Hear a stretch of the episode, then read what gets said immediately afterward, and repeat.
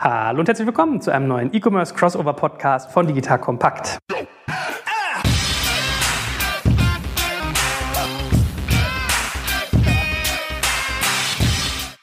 Mein Name ist Störk Kaczmarek und es sind natürlich wie immer wieder die beiden E-Commerce-Granten bei mir, der gute Jochen Krisch und der liebe Alex Graf. Hallo ihr beiden. Moin, moin. Hallo schön. Beim letzten Mal haben wir ja die E-Commerce-Favoriten von Jochen besprochen. Da ging es ja sehr viel in Richtung Food und haben auseinandergenommen, was er daran spannend findet und was man von diesen Ansätzen lernen kann. Und in dieser Folge hat der gute Kollege Alex Graf seine drei Favoriten mitgebracht. Ich bin schon sehr gespannt, weil es eine sehr, sehr bunte Mischung ist. Und auch hier werden wir wieder versuchen abzuleiten, was macht das Geschäftsmodell attraktiv, woher kommen eigentlich die Kunden, warum sind die Kunden loyal, wie wie oft kommen die eigentlich wieder und was lässt sich von diesen drei Geschäftsmodellen lernen. So, lieber Alex, was hast du denn im Gepäck für uns? Wir haben ja relativ viel rumgelästert in den ersten zehn Ausgaben und da kommt dann immer so ein bisschen das Gefühl beim Hörer rüber, dass wir zwar alles kritisieren, aber nie so Lösungsvorschläge machen für die betroffenen Geschäftsmodelle von Pico und Glockenburg bis hin zu Rossmann, was sie denn besser machen können. Und ich habe jetzt auch angestachelt durch Jochens Favoriten ein paar Handelsmodelle mitgebracht, die ich alle auch schon im Podcast hatte. Gar nicht speziell Online-Handelsmodelle, sondern generell Handelsmodelle von denen ich glaube, viele andere Händler etwas lernen können. Und das sind zum einen whisky.de, da habe ich mit dem Ben Lüning gesprochen, habe ich mit dem Christian Grau gesprochen, dem CEO von Sport Tietje aus Schleswig, ein kleines Dorf von mir in der Nähe. Und für mich das absolute Jahreshighlight bisher war natürlich Robert Dahl, der Gründer von Karls Erdbeerhof, der auch im Podcast war und auch schon 150.000 Online-Sendungen pro Jahr tatsächlich hat. Also ist gar nicht so klein, auch wenn sein Geschäft natürlich rund um die Erdbeere eher stationär stattfindet. Jetzt kommt ein kleiner Werbespot. Aufgepasst. Du kennst es doch sicherlich auch. Der Frühling ist im vollen Gange, es müsste mal wieder geputzt werden oder auch ausgemistet. Also wir haben das Thema auf jeden Fall gerade, denn nach unserem großen Live-Treffen von unserem Business Club Makers and Shakers missten wir gerade unseren ganzen Keller aus und dabei gibt es auch Dinge, da habe ich gar keine Lust, die aufwendig ins Internet zu stellen, sondern suche Hilfe. Und zwar haben wir da einen spannenden Partner, den kennst du bestimmt auch schon, denn mit Rebuy kannst du deine gebrauchten Artikel, wie zum Beispiel Bücher, Musik, Filme oder Technik wie Smartphones, HiFi und vieles mehr verkaufen. Komplett stressfrei, ohne lästiges lästiges Erstellen von Anzeigen und vor allem ohne stressige Kommunikation mit KäuferInnen. In nur 30 Sekunden findest du heraus, wie viel Geld du für deine Artikel bekommst und wenn dein Artikel im Lager von Rebuy angekommen ist, bekommst du das Geld ganz automatisch schon sechs Tage später ausgezahlt. Also, mach's wie wir, spar dir doch einfach das Text- und Abfotografieren deiner Schätze und besuche direkt Rebuy. Unter digitalkompakt.de slash Rebuy habe ich dir eine Weiterleitung eingerichtet und alle Infos findest du wie immer auch auf unserer Sponsorenseite unter digitalkompakt.de slash Sponsoren. Werbung Ende.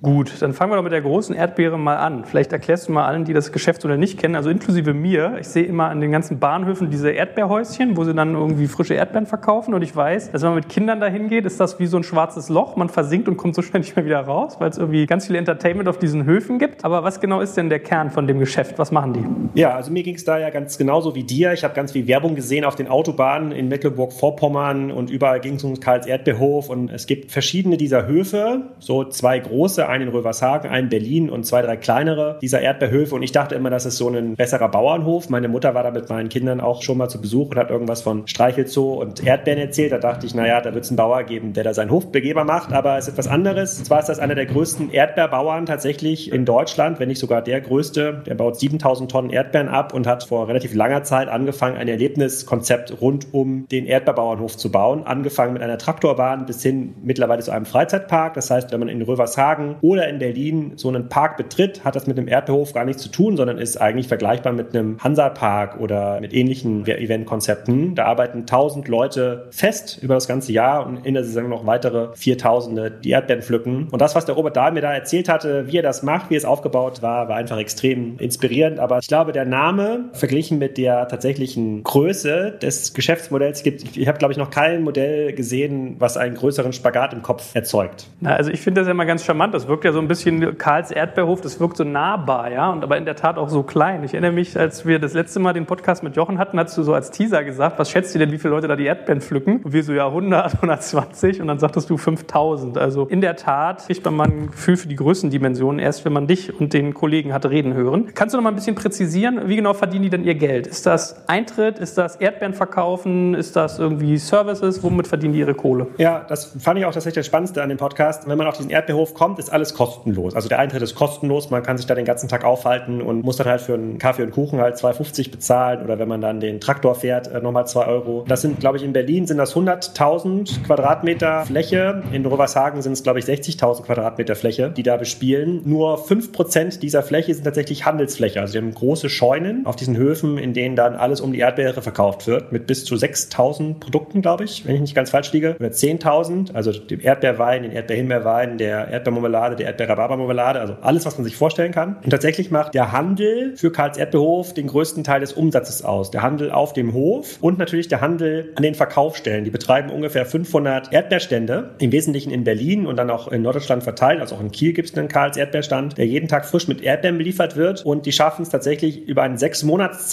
hinweg, von April bis September, einen Großteil dieser Stände zu betreiben. Also es ist kein Saisongeschäft, wie wir das damals kennen, wenn jemand noch auf dem Bauernhof groß geworden ist. Da gab es irgendwie ein paar Wochen lang Erdbeeren im Jahr, sondern die haben es geschafft, über verschiedene Sorten und Aufzuchtmethoden diesen Zeitraum massiv zu verlängern und dann knapp 500 Stände täglich frisch mit Erdbeeren zu versorgen. Und tatsächlich ist dieser Umsatz über diese Erdbeeren plus der Umsatz auf dem Hof mit den Fahrgeschäften und im Handel, damit verdienen die ihr Geld und haben da auch schon sehr auskömmlichen achtstelligen Umsatz im Jahr. Also wir reden hier nicht mehr über ein kleines Unternehmen, sondern es ist ein wirklich großes mittelständisches Unternehmen, wahrscheinlich in Mecklenburg-Vorpommern eines der größten. Und was macht jetzt ein Erdbeerhof, der sein Geld zum größten Teil stationär verdient, zu deinem Jahreshighlight?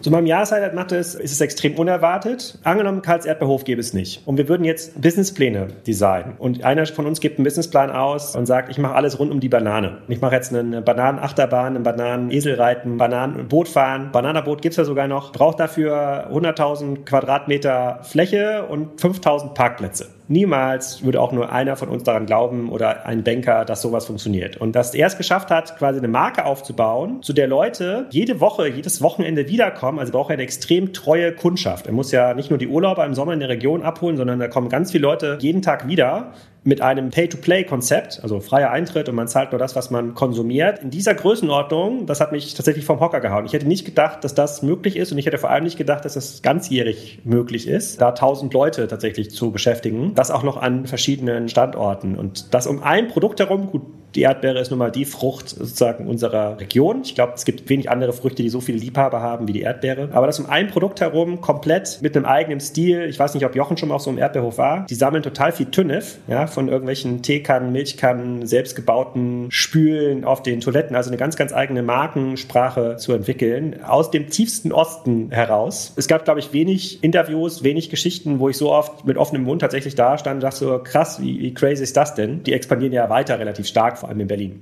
Jochen, hast du dich auch mal mit ein bisschen auseinandergesetzt? Du hast ja, glaube ich, auch in Vorbereitung auf unseren Podcast heute schon mal ein bisschen gelesen und ein bisschen drauf geschaut. Was ist so dein Blick auf das Thema?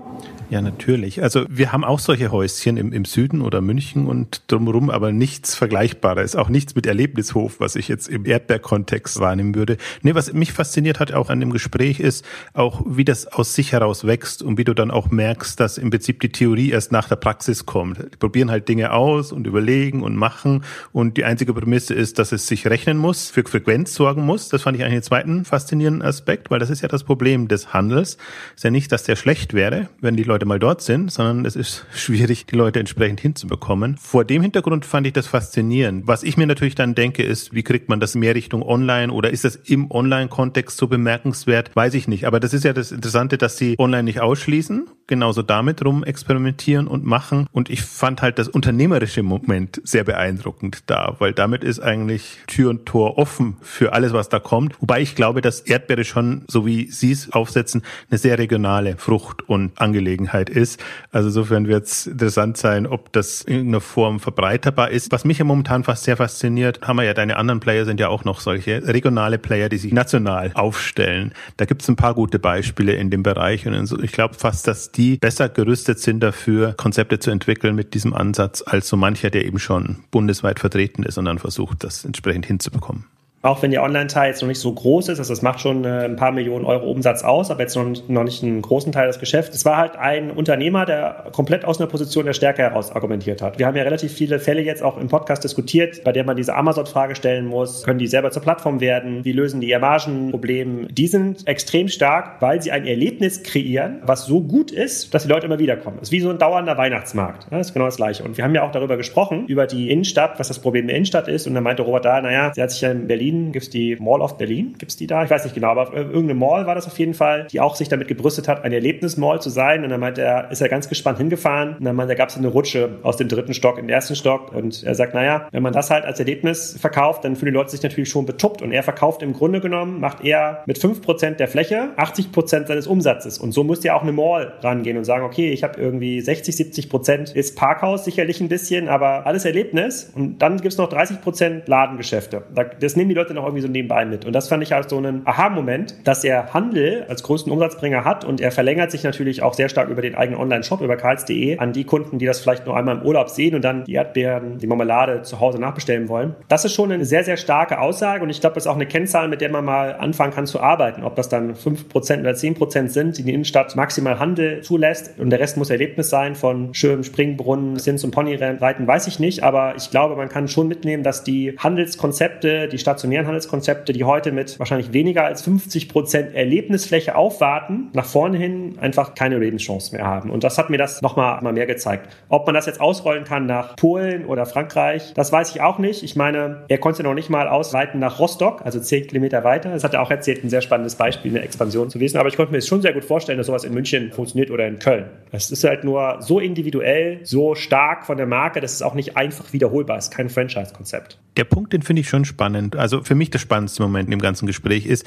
dass was es attraktiv macht, muss sich nur gerade so rechnen. Und ein bisschen kann man vielleicht dazu schießen. Heute geht man immer noch davon aus, Handel per se muss sich rechnen und das, was eben Handel unter Erlebnis versteht. Also das ist im Grunde auch lächerlich. Aber offenbar ist man so gewohnt, Innenstadt ist quasi die Konsummeile, dass man jetzt nicht so sehr in, in Richtung wirkliche Erlebnis, sei es Parks, sei es andere Komponenten sein. Also Gastro ist ja schon relativ stark und kommt ja auch, aber das ist jetzt ja auch bedingt erlebnistauglich. Also bin mal gespannt, ob da in die Richtung was kommt. Und von dem Hintergrund fand ich schon einen interessanten Impuls, mal in die Richtung zu denken und zu überlegen, wie kann es dann wieder aussehen, weil ich vertrete ja auch die Hypothese, dass die Innenstadt per se nicht tot sein muss, nur für den Handel in der heutigen Form ist es halt ganz, ganz schwierig, da attraktiv zu sein. Gut, also können wir schon mal als erste Takeaways festhalten, was sie stark macht. Die Erdbeerhöfe sind einmal der Erlebnischarakter, die Markenbildung und daraus entstehen sicherlich die Kundenbindung. Kannst du noch mal mit ein, zwei Sätzen sagen, wie die Online-Verlängerung aussieht? Also verkauft er da wirklich nur Marmelade oder was passiert sonst noch in dem Online-Shop? Als ich das erste Mal da in Rövershagen war, in so einer Scheune, das kann man gar nicht glauben, wie viele verschiedene Arten von Marmelade es gibt und Erdbeerwein. Also das ist schon fast eine Karikatur dieser Produkte.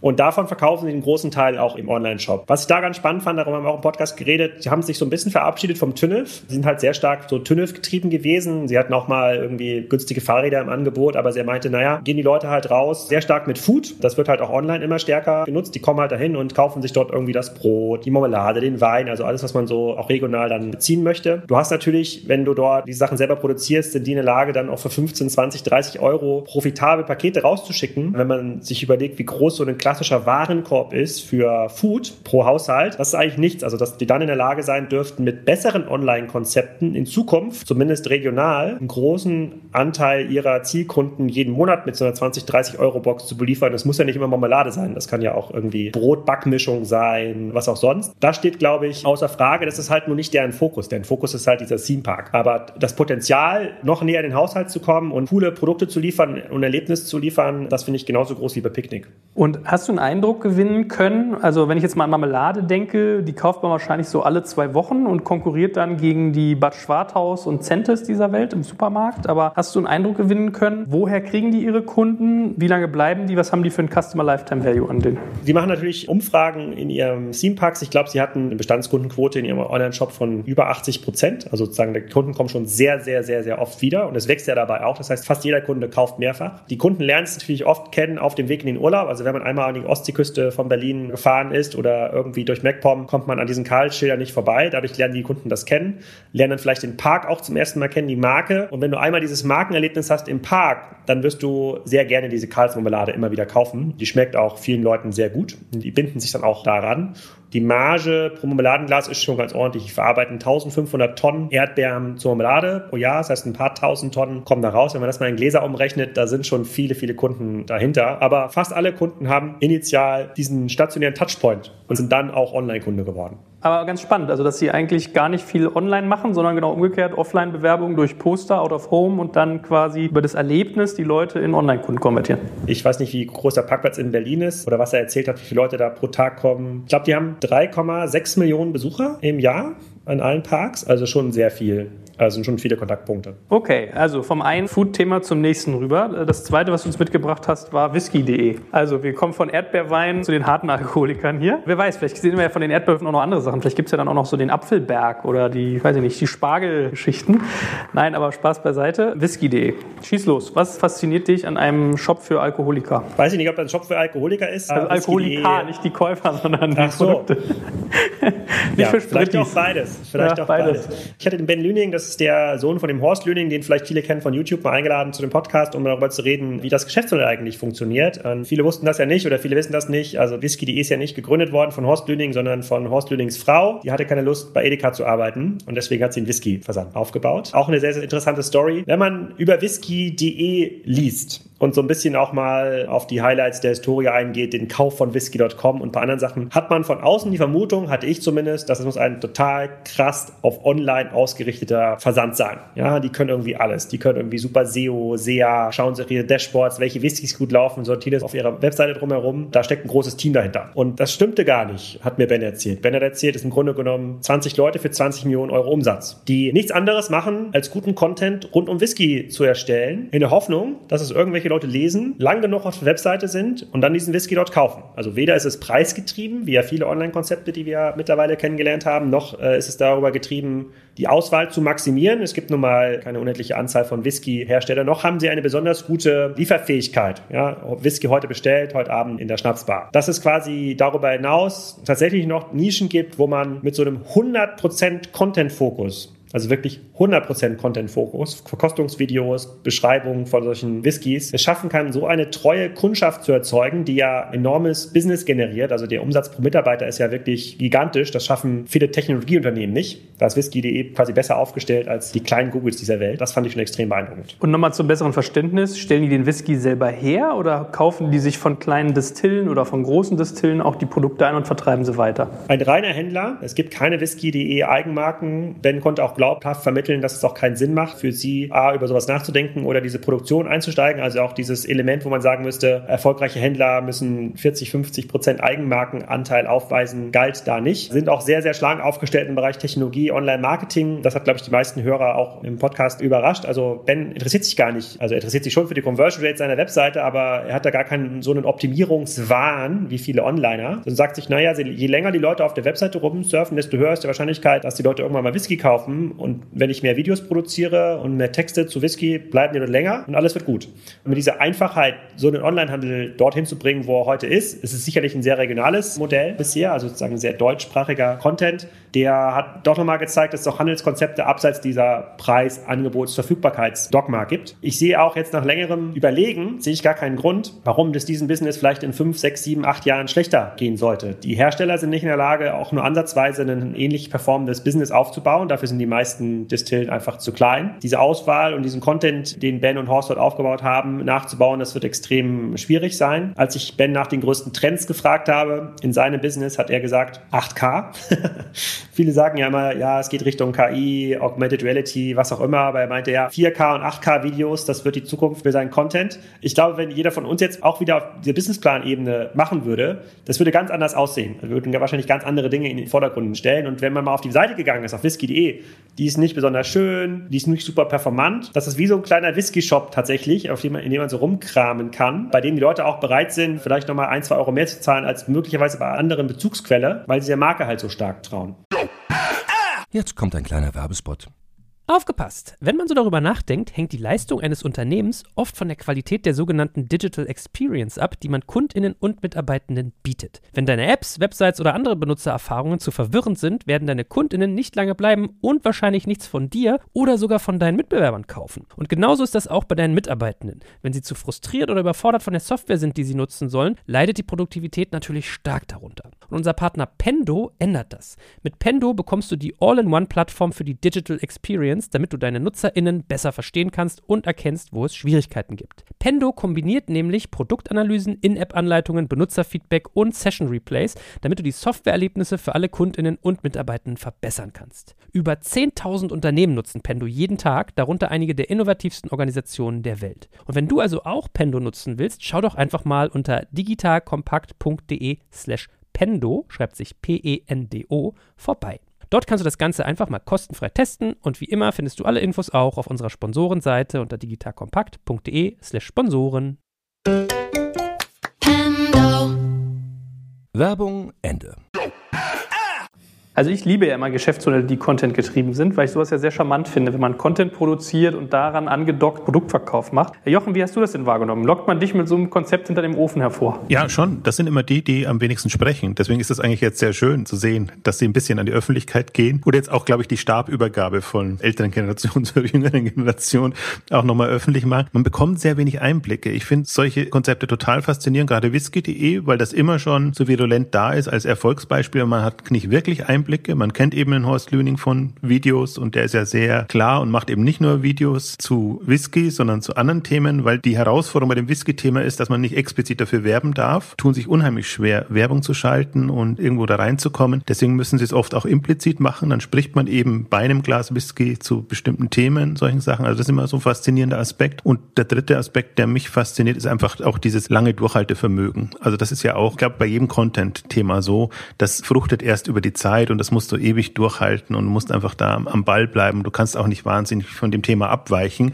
bleibst dir selber treu, ziehst das durch und dann tut sich jemand anders super, super schwer. Weil wenn man jetzt mal im Gegenteil überlegen würde, wie würde jetzt jemand das machen, der neu in den Markt reinkommen will? Flaschenpost versucht es ja jetzt mit einem nicht nur Whisky-Shop, sondern generell auch mit alkoholischen Getränken im Ansatz. Dann musst du halt tendenziell einen großen Werbeaufschlag machen. Und wenn du das nicht hast oder die Möglichkeit nicht hast oder den Kundenstamm nicht hast, dem du das anbieten kannst, tust du dich unheimlich schwer deswegen bin ich da bei Alex. Ich glaube auch, das ist so ein Thema, das lebt ja auch von dem Produkt und von dem Lifestyle, der damit drumherum verbunden ist. Und den kann man halt am besten so repräsentieren. Und ja, ich bin sehr dankbar. Also immer, wenn diese Konzepte auch ein bisschen öffentlicher werden, weil das für mich so ein anderer Weg ist. Der ist natürlich nicht VC finanziert, geschweige denn mit den coolsten Online-Marketing-Geschichten, wobei ich schon allein die, diese Videogeschichten super spannend finde, weil die einfach super früh YouTube-Videos gemacht haben und das wirklich gut spielen. Also ich finde das auch mit eines der eindrucksvollsten Konzepte und und das ist ja jetzt auch schon, glaube ich, fast schon mindestens im 25. Jahr oder so, dass es das gibt, also auch schon vor online als Versandkonzept, glaube ich, ursprünglich mal gestartet, präsent, bemerkenswert. Aber Alex, jetzt musst du mir nochmal helfen zu verstehen. Du hast gerade gesagt, die machen im Prinzip eine Million Euro Umsatz pro Mitarbeiter. Ne? War doch, glaube ich, so 20 Mitarbeiter, 20 Millionen, richtig? Ja, ich glaube, machen mehr Umsatz sogar, aber ganz grob kann man sich das so merken, ja. Aber sagen wir es mal so, das finde ich eine Kennzahl, die ich attraktiv finde. Ich überlege ja immer so, wenn Unternehmer auf Netzwerkevents eigentlich ihre Kennzahlen durchkauen, dann ist ja immer nur, wie viel Funding habe ich, wie viele Mitarbeiter und wer sind meine namhaften VCs, was ich alles dumme Kennzahlen finde. Und ich finde zum Beispiel sowas wie Net Promoter Score finde ich interessanter oder sowas, Mitarbeitereffizienz auf Euro. Wie genau machen die das? Offensichtlich schon mal damit, dass sie sich ein sehr, sehr großes Online-Marketing-Team sparen. ich weiß jetzt auch nicht, inwiefern da die Logistik mit eingerechnet ist. Ich kann mir nicht vorstellen, dass man so viel Whisky versenden kann mit irgendwie zwei, drei Leuten oder ob sie da einen Teil was externalisiert haben. Man kann mal ganz grob davon ausgehen, ein normales Agenturgeschäft, ja, wenn man so eine Werbeagentur hat, eine Digitalagentur, da schafft es eine schlechte Agentur, schafft so 70.000 Euro Umsatz pro Mitarbeiter Mitarbeiter, eine sehr gute Agentur so 150.000 Euro. Im Bereich Consulting geht es auch mal ein bisschen höher an 200.000 und dann geht es in irgendwann in Richtung Technologieunternehmen und erst da erreicht man halt so eine Million, bis dann sozusagen zu extrem profitablen Unternehmen wie ein Zoom oder Google, die halt noch viel, viel höhere Umsätze pro Mitarbeiter unterreichen. Aber in normalen Handelsmodellen, ja, wo du irgendwie Ware von links nach rechts schaffen musst, ist eigentlich auch da viel mehr als 200.000 Euro kaum drin. Sie machen halt tatsächlich damit, dass sie sich 100% fokussieren auf ihren Kern. Natürlich jetzt über lange, lange Jahre ihre Sourcing-Beziehung aufgebaut haben. Das heißt, sie müssen jetzt nicht 20 Leute finanzieren, die durch die Welt fliegen, um Distillen kennenzulernen. Das Business spielt sich im Wesentlichen in Schottland, Irland, England halt ab. Dort haben sie über die letzten 20 Jahre ihre Kontakte aufgebaut. Die kennen sie, da werden sie regelmäßig beliefert, haben dort auch entsprechend gute Einkaufskonditionen und verkaufen das dann einen immer gleichen Kundenkreis. Die wachsen jetzt ja auch nicht 50% im Jahr. Aber indem sie das so stark organisch gemacht haben und niemals quasi einen anorganischen Pfad einschlagen mussten, mussten sie jetzt auch nicht dieses Wachstum überkompensieren auf der Mitarbeiterzahl. Wenn du halt sehr, sehr stark wächst und vielleicht viel mehr machst im Bereich Content Marketing, viel mehr machst im Bereich Online Marketing, dann sinkt automatisch in dieser Wachstumsphase dein Umsatz pro Mitarbeiter. Und das ist bei whisky.de nicht der Fall. Na, ich versuche mir gerade so vorzustellen, wie die sich in diesem ganzen Kräfteverhältnis behaupten. Weil was man ja so sieht, ist in der Tat, Whisky darf vielfach nicht beworben werden. Dann sieht man immer so Litfaßsäulen, die sind in der Regel dann irgendwie voll mit Jim Beam, Jack Daniels, Johnny Walker, also so größeren Labels auf der einen Seite. Und dann auf der anderen Seite, wenn ich so meinen Social Stream auch mal angucke, Unternehmer, die ein bisschen wohlhabender sind oder vielleicht anfangen, sich für interessantere Dinge zu interessieren, die sind dann halt sehr, sehr auf so ganz spezifischen Scotch-Sorten, die in ganz spezifischen Fässern über einen bestimmten Zeitraum gereift sind. Das sind sozusagen so diese beiden Extreme, Massenmarkt und Zuspitzung. Was siehst du denn da bei denen? Ist das wirklich nur, dass sie das einfach lange schon machen, die Beziehungen haben und sehr produktverliebt sind, dass das ihre Stärke ist oder ist da noch mehr? Naja, A musst du dich, wenn du diesen wohlhabenden Unternehmern, wenn die neuen Whisky entdecken, wo sollen sie den denn entdecken? Ganz bestimmt nicht beim Rewe oder Edeka. Und da gibt es halt wenig Seiten wie whisky.de, die dann nochmal ein bisschen in die Nische gehen. So beim Rewe Edeka siehst du vielleicht 0,01 Prozent des verfügbaren Angebotes. Und da ist dann auch nur 0,01 Prozent der Produktkompetenz vorhanden. Ich glaube, dass der klassische Jim Beam Käufer oder der klassische London Dry Gin Käufer, der bei einem Euro Unterschied bereit ist, 10 Kilometer durch die Stadt zu fahren, um das dann beim nächsten Laden zu kaufen, das ist nicht die Zielgruppe. Ja, sozusagen die Zielgruppe Zielgruppe sind halt diejenigen, die sagen, hey, ich möchte eigentlich gerne in diesem exklusiven Club sein. Ich möchte auch in der Lage sein, hier eine bestimmte Charge Whisky, die vielleicht nur 1000 Flaschen im Jahr produziert wird, von der zuerst zu erfahren, um die dann zu bestellen. In diese Position hat sich halt whisky.de gebracht. Das heißt, auch wenn du so ein exklusiver Käufer oder Kenner bist, kommst du ja gar nicht selber an diese Sachen ran. Außer du kennst die Distille. Da kommt whisky.de halt ran und da werden auch bestimmte Sachen über whisky.de erstmal zuerst verprobt für den Markt. Und deren Meinung ist auch wichtig. Das hat ja Ben auch klar gesagt. Wenn die jetzt quasi ein Produkt auch nicht gut finden, das auch nicht gut bewerten, dann kaufen die Kunden es auch nicht. Was seht ihr beide noch als Ausbaustufen für das Geschäftsmodell? Also man könnte ja darüber nachdenken. Ich glaube, es gab doch mal der Höhle der Löwen, haben es glaube ich sogar auch mal jemand vorgestellt, so eine Testsets, dass du sagen konntest, ich glaube, es war mit Rum, meine ich, vielleicht irre ich mich auch. Ich kriege meinetwegen fünf solche Mini-Flaschen in einem Abo oder ich könnte sagen, ich nehme andere Getränke dazu oder Internationalisierung. Ist das überhaupt gewollt bei diesem Modell? Und wenn ja, was für Stoßrichtungen seht ihr da? Also ich sehe persönlich ganz, ganz viele klassische Stoßrichtungen, sei es von der Eigenmarke bis hin zum Whisky-Club, ja, für spezielle Whiskys, bis hin zu den Themen, wo du Sachen auch irgendwie verknappst oder auch lokale Sachen, also die Tupperware, quasi die Whisky-Abende selber sponsorst und finanzierst. Internationalisierung haben sie ja probiert bei whisky.com, sehr stark Content getrieben, aber war möglicherweise zu spät. Ich glaube nicht, dass sich da der Payback bisher eingestellt hat. Hat Ben auch ein bisschen drüber gesprochen im Podcast. Da haben sie, glaube ich, drei Millionen Dollar für die Domain gezahlt. Das hat noch nicht funktioniert. Ich glaube, aus einer klassischen Online-Perspektive, sozusagen der Zalando-Case, der ist noch komplett unbearbeitet für whisky.de. Aber es gibt auch heute gar nicht den Anspruch und auch gar nicht die Finanzausstattung, diesen Case nachzumachen. Also Whisky.de könnte sicherlich 5 Millionen, 10 Millionen im Jahr in diese ganzen Wachstumsinitiativen stecken, von denen komplett unklar ist, ob sie funktionieren. Da kann man sich natürlich schon überlegen, bleibt man vielleicht in seiner Nische und zementiert vielleicht diese Nische mit 4K-Videos anstatt mit Full-HD-Videos. Ich würde immer auch sagen, bei so einem Konzept weiß gar nicht, ob da die Wachstums- und die Ausbaumöglichkeiten so das Relevante sind. Ich glaube, dadurch, dass das so aus sich organisch heraus wächst, ist halt in Anführungszeichen ein Nischenthema, was, wenn du das ja wirklich Faktor 10 oder 100 denken würdest, würde es ja nicht mehr funktionieren. Da musst du ja wirklich in andere Bereiche reingehen und das muss man auch mögen. Also ich finde, es kann durchaus beides geben und ob man immer so in die Richtung gehen kann, ich glaube halt, dass die wahrscheinlich eher in Richtung qualitative Verbesserung denken würden, wie sie noch besseren Content, noch besseres Sortiment etc hinbekommen.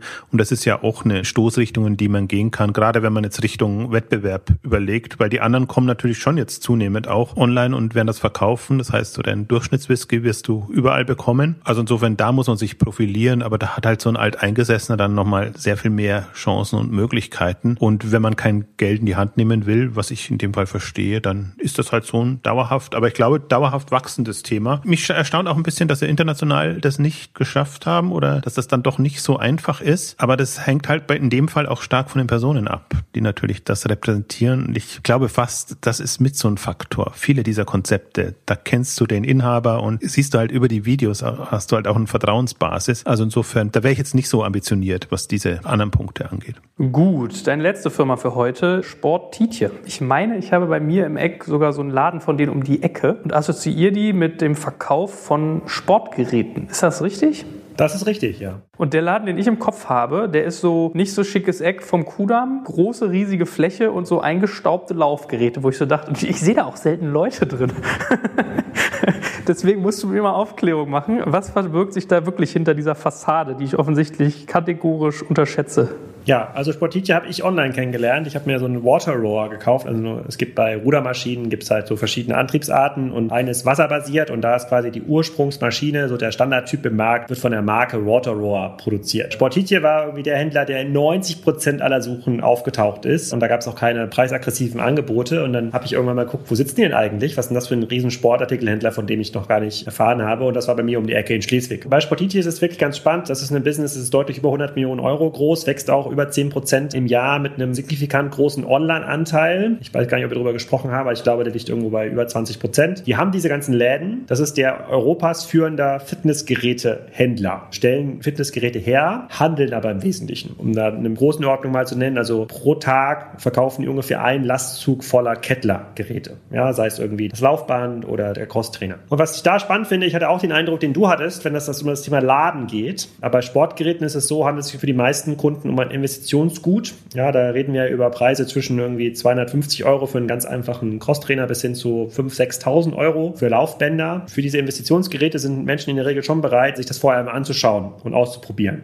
Ein Sportitia hat da mittlerweile eine Monopolstellung im Markt. Die sind ja auch bei Karstadt Sport die Shop-in-Shop-Betreiber für diese Geräte, schaffen das halt über einen relativ guten Mix an günstigen Flächen. Deswegen sitzen jetzt ja auch nicht in der A-Location irgendwo in Berlin, sondern in irgendeiner Ecke, die man halt vielleicht für 12 Euro anbieten kann pro Quadratmeter. Über einen guten Mix an günstigen Flächen und sehr, sehr starken Eigenmarken abzubilden. Sie haben ein paar Eigenmarken im Bereich Crosstrainer, Stepper, Laufbänder, die dann auf den großen Fitnessmessen teilweise die Preise abräumen. Damit werden die halt groß und haben ein sehr, sehr profitables Geschäft und haben natürlich auch ein sehr, sehr großes B2B-Geschäft. Da haben wir auch darüber gesprochen im Podcast. Wenn der Dalai Lama in Hamburg irgendwie zu Besuch ist, dann geht der ja nicht um die Alster laufen, geht irgendwie ins Fitnessstudio. Da gibt es also eine ganz, ganz große Industrie, quasi an Promis, denen wird quasi ihr Fitnesscenter hinterhergefahren. Die haben immer die gleichen Geräte, immer die gleiche Konfiguration. Das muss ja jemand machen. Muss jemand in ein Hotel fahren, das drei Tage vorher irgendwie aufbauen, testen. Und das machen die. Wenn bei Abramovic auf der Yacht irgendwie kurz vor Rio eine Schraube wackelt am Rudergerät, dann setzt sich da von Sportitje in Frankfurt jemand in den Flieger, fliegt darüber und zieht das fest. Damit haben die halt einen sehr, sehr schönen Kern an B2B-Geschäft, eine extrem hohe Kompetenz auf bestimmten Gerätekategorien. Also wenn du dort anrufst, dann kriegst du auch jemanden, der sich damit auskennt und profitiert natürlich enorm davon, dass es dem normalen Sportartikelhändler eben da an Kompetenz fehlt und auch an Fläche, diese Geräte darzustellen. Und das fand ich schon ganz spannend. Und im Podcast haben wir nicht drüber gesprochen, aber das effizienteste Werbemittel für Sportitje ist Wurfpost.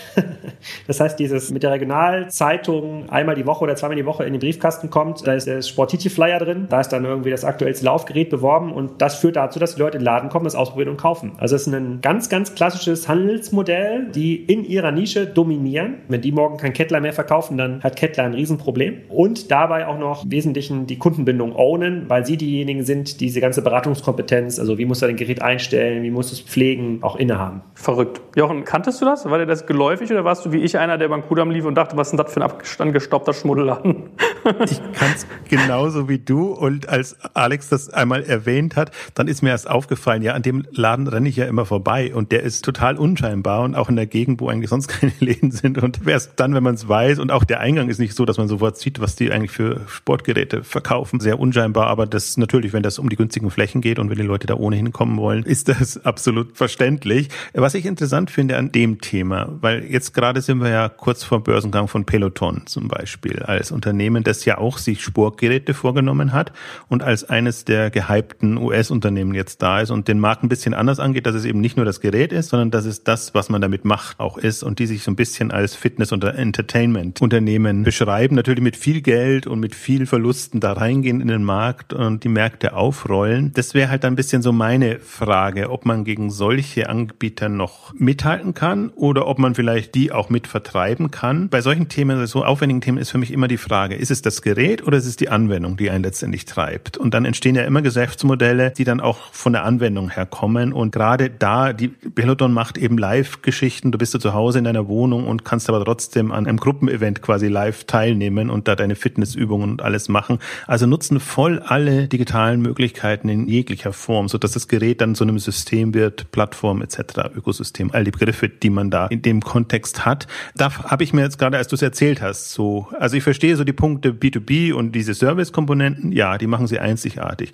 Aber rein das Gerät noch zu vertreiben, reicht das aus gegenüber solchen Wettbewerbern? Und Peloton ist ja nur ein Beispiel jetzt da. Ja, wir hatten im Podcast ja auch darüber geredet, wie es denn eigentlich wäre mit einer eigenen Fitnesscenter-Kette, ja? Also McTeacher hatten wir es genannt. Was ja auch der Hand liegen würde. Ich meine, die Geräte hätten sie relativ günstig im Zugriff Und darüber könnte man natürlich auch eine gewisse Markentreue dann züchten. Aber ich meinte auch dort, also genauso wie bei Erdbeerhof, der hat das genauso gesagt und auf whisky.de, der Fokus hilft ihnen erfolgreich zu sein. Natürlich auch dann nicht zu viele Leute auch zu beschäftigen, die möglicherweise erstmal nur Kosten produzieren. Haben hier selber ihr System, ihr E-Commerce-System aufgebaut, ihr ERP-System, sind da halt extrem ausoptimiert schon in vielen Bereichen. Fokussieren jetzt natürlich darauf, A, sinnvolle neue Flächen günstig zu bekommen. Insbesondere im Ausland übernehmen sie günstig dann darbende Sportketten. Für ein Apple und ein Ei können sie die dann übernehmen. Weitere coole Geräte zu produzieren. Wenn man sich mal so ein Peloton-Case anguckt oder das, was jetzt auch Orbis Sports Club dann macht, im Wesentlichen Technologieunternehmen, die diese Kundenbindung ownen wollen, die werden auch Geräte an die Menschen bringen müssen und sich dann irgendwann überlegen, okay, investieren sie noch viel in diese Geräte und auch die Gerätedistribution oder konzentrieren sich auf das Erlebnis in der App. Wenn ich der Christian Grau wäre von Sportitio mir überlegen müsste, baue ich jetzt ein Peloton-ähnliches Geschäftsmodell oder ein, vielleicht ein Urban Sports Club-ähnliches Geschäftsmodell, wäre ich wahrscheinlich geneigt zu sagen, hm, das ist schon sehr riskant, das ist natürlich auch sehr inflationär durch das billige Kapital am Markt, überlege ich mir doch lieber, wie das nächste Laufband aussehen muss. Ist gefährlich, aber die Frage ist berechtigt, klar.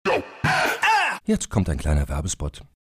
Aufgepasst! Bist du auf der Suche nach einem Profi, der für dich komplexe Geodaten sinnvoll integriert und sie auf interaktiven Karten visualisiert? Dann möchte ich dir unseren Partner Nucubator vorstellen. Das Ziel vom Nucubator-Team ist es, dich bei der Prozessdigitalisierung zu unterstützen und aus den ganzen täglich anfallenden Geodaten einen echten, nutzerfreundlichen Mehrwert zu schaffen. Dabei geht Nucubator ganz besonders auf deine Anforderungen ein, um die Software zu bauen, die deine USPs digital widerspiegelt und den NutzerInnen der Software den größtmöglichen Nutzen liefert. Und um das für möglichst viele Betriebssysteme, Geräte und Anwendungsfälle umzusetzen, setzt das Nucubator-Team auf etablierte Webtechnologien, mit denen sie schnelle und effiziente Anwendungen für Desktop und mobile Geräte entwickeln. Geodatenvisualisierung ist für Unternehmen in vielen verschiedenen Branchen relevant, zum Beispiel auch in den Bereichen Tourismus, Logistik und im Außendienst. So wurde zum Beispiel bereits ein digitales Smart Farming Tool für die Agrarwirtschaft gebaut, mit dem Satellitenbilder, Wetterdaten und Standortdaten interaktiv verarbeitet werden. Nucubator baut dabei nicht nur Kartenlösungen, sondern entwickelt für dich maßgeschneiderte Webanwendungen und Apps. Wenn du also einen Partner suchst, der deinen bestehenden USP ins digitale Zeitalter hebt, dann schau doch einfach bei Nucubator vorbei. Ich habe dir unter digitalkompakt.de slash Nucubator, schreibt sich mit C, eine Weiterleitung eingerichtet. Und wie immer findest du alle Infos auch auf unserer Sponsorenseite unter digitalkompakt.de slash Sponsoren. Werbung Ende.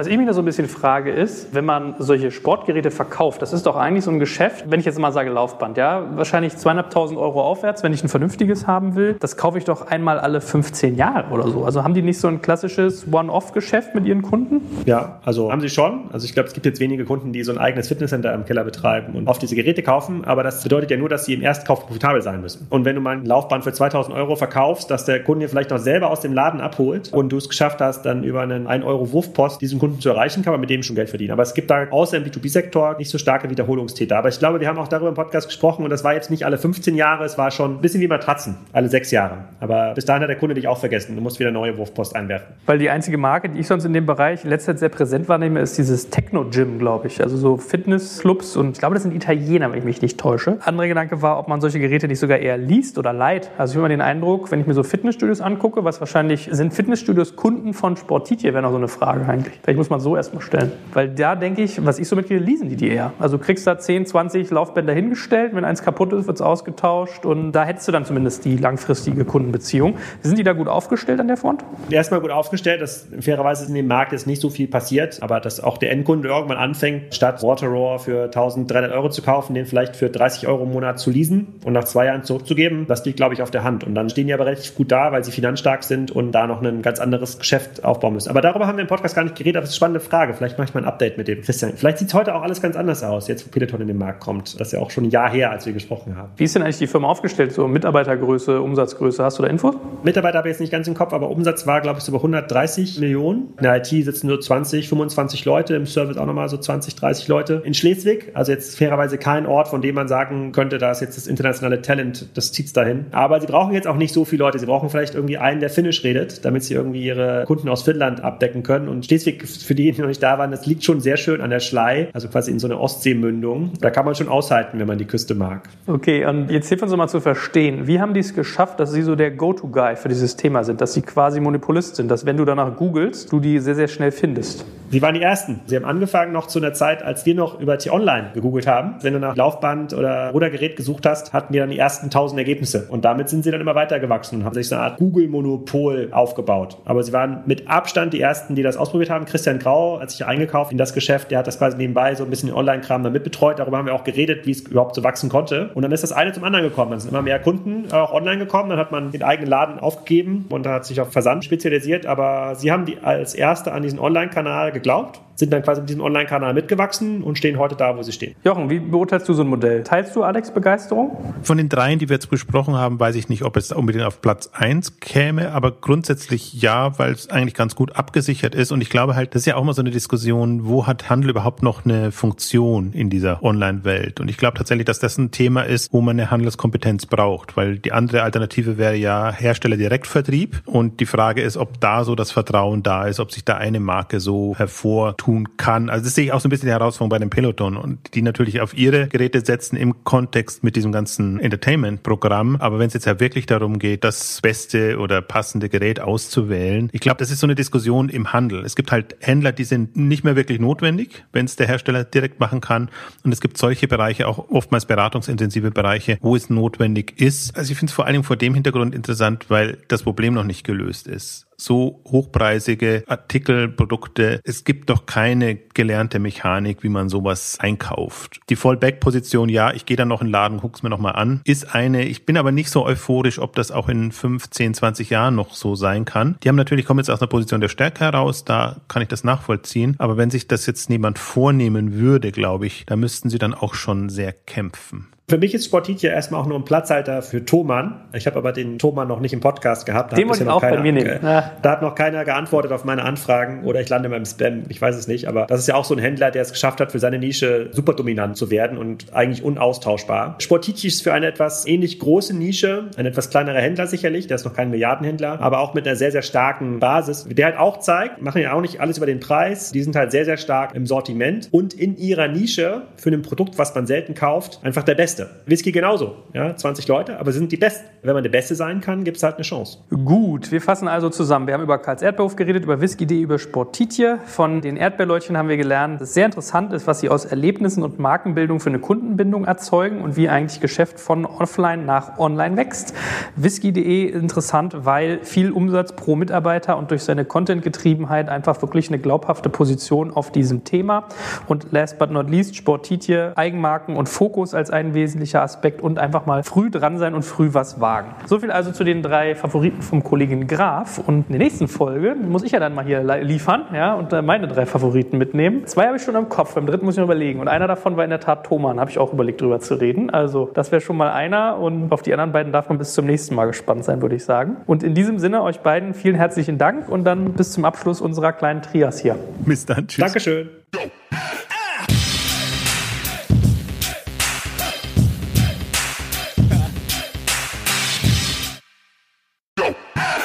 Jetzt kommt ein kleiner Werbespot.